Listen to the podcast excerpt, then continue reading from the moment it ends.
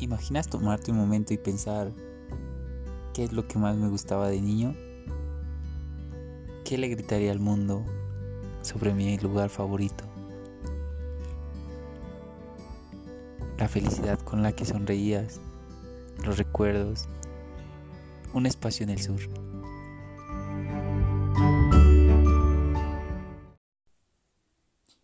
Espacio entre el sur. Mi nombre, Eric Jaciel López Hernández, originario de un pueblo llamado Rinconada de Totonilco, perteneciente a los 66 pueblos y localidades del municipio de Tenancingo de Degollado, la estrella del sur, por su amplia gama de comercialización y distribución para los negocios. Esto le ha dado el reconocimiento de ser el mejor municipio del sur del Estado de México. Cuenta con un gustoso clima cálido y refrescante, importante para la actividad física. La cercanía y la colindancia de pueblos aledaños y su cercanía con la cabecera principal, desde la localidad a la que yo pertenezco, la hace importante para la activación del caminar, ya que gracias a las generaciones se han permitido caminos cortos, brechas, en las cuales cruzan terrenos para llegar pronto a un destino. ¿Por qué hacer mención a esto? La cuestión es que hace mucho tiempo, aquí en la localidad que pertenezco, no existía algún medio de transporte.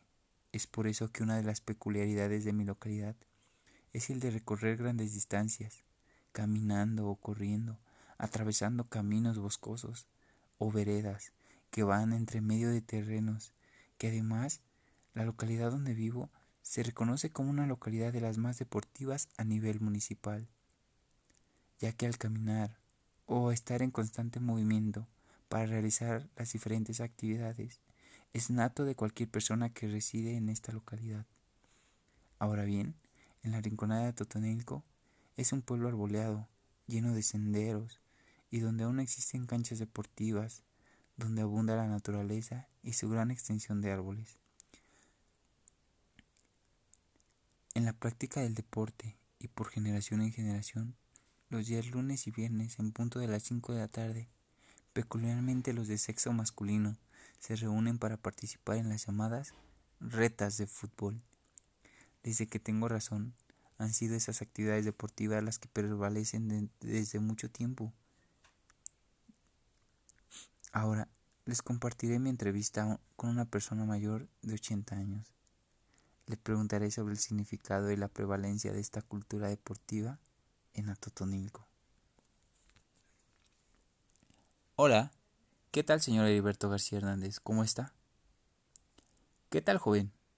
Muy bien, gracias.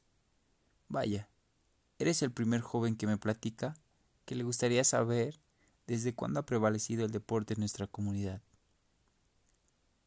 Sí, la verdad me gustaría saber cómo fue formándose esta cultura deportiva en nuestra localidad. Mira, creo que el deporte o la actividad física siempre fue parte de nuestra localidad, al tratar de llegar a nuestros destinos o trabajos, y la capacidad física que desarrollamos al cruzar grandes distancias para poder llegar a nuestros trabajos, o simplemente ir al centro.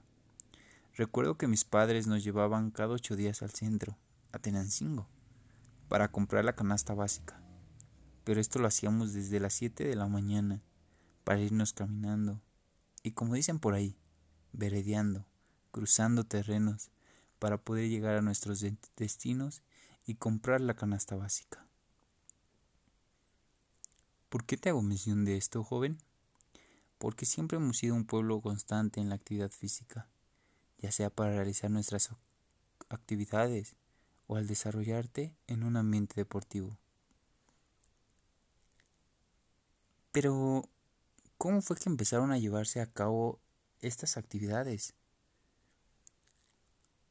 Mira, mayormente toda la comunidad busca relajarse o tratar de entretenerse, sin darnos cuenta que al practicar deporte, todos los fines de semana o al empezar la semana, lo hacemos quizá hasta cultural en nuestro pueblo. Recuerdo la primera vez que pasó esto. Fue una ocasión que nuestros amigos nos juntamos y dijimos que íbamos a ir a jugar. para empezar con buen humor la semana. de alguna manera así lo pensábamos. Y vaya, poco a poco se fueron juntando más chicos, o jóvenes, hasta señores que quizá de alguna forma se querían divertir. Y así, así. recuerdo que pasó toda la semana y como fue divertido, regresamos el fin de semana, un viernes, sin pensarlo. Lo volvimos a repetir para terminar bien la semana. y desde ese momento siempre se han juntado a jugar ¿Qué crees? Ahora que lo mencionas, sí, ya vamos como 30 años que aún se siguen juntando para desarrollar el deporte. Ahora veo que aún se siguen juntando, claro, en minoría. Pero eso me genera algo muy lindo, porque me gusta saber que fui precursor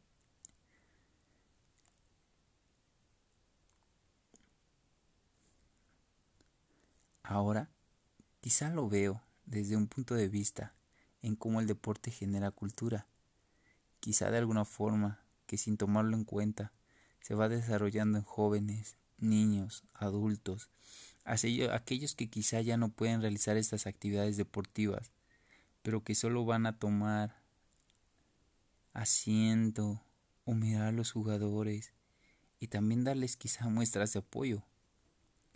Te lo digo porque me doy cuenta que adultos mayores ya saben que al empezar la semana y terminar la semana en punto de las 5 de la tarde, van y toman asiento para observar, echarle porras a su equipo, simpatizante. Mira, es el caso de don Genaro, mejor apodado el gordo. Este señor se encuentra todos los días que se llevan a cabo estas justas deportivas. Lo que logro mirar es la forma en que se ríe y sonríe en las acciones del juego. También se logra tomar a su cara que le encantaría formar parte de este juego. Pero, ¿sabes? Él intenta divertirse tanto que empieza a gritar y apoyarlos para que se pongan interesante el partido, con gritos como de Venga, échele ganas, muchachos. Eso, mételo, mételo, va solo. Deberían aprovechar las oportunidades, Bien, don Genaro. Él es don Genaro, una de las personas que le encanta el fútbol y le gusta disfrutar los momentos y recordar cómo él lo hacía y apoyar a los jóvenes para que mejoren. Es interesante saber cómo ha sobrevivido esta cultura a través de años y de generación en generación. Ya recuerdo yo que desde pequeño mis hermanos me llevaban ellos jugando con los grandes y nosotros pequeños hacíamos nuestras pequeñas retas en una cancha más pequeña, pero que ahora me toca hacerlo con mi hermano pequeño, y que en un transcurso con el paso de los años sé que a mi hermano le tocará quizá llevar a sus hijos, y seguirá llevando esta cultura. Ahora soy consciente que parte fundamental de esta cultura deportiva es la peculiaridad de tener un lugar donde se pueda generar la práctica del deporte. En los pueblos aledaños, los centros deportivos son casi nulos o simplemente no hay lugar para generar la cultura deportiva. Y aquí en mi pueblo, quizá es el pueblito con menor número de personas que ingieren drogas y eso gracias a la cancha donde cada inicio y fin de semana se juntan para las famosas retas, donde ahora la sociedad de pueblos aledaños forma parte de estas prácticas y que poco a poco se fueron enterando que días se ponían muy interesantes las prácticas del fútbol.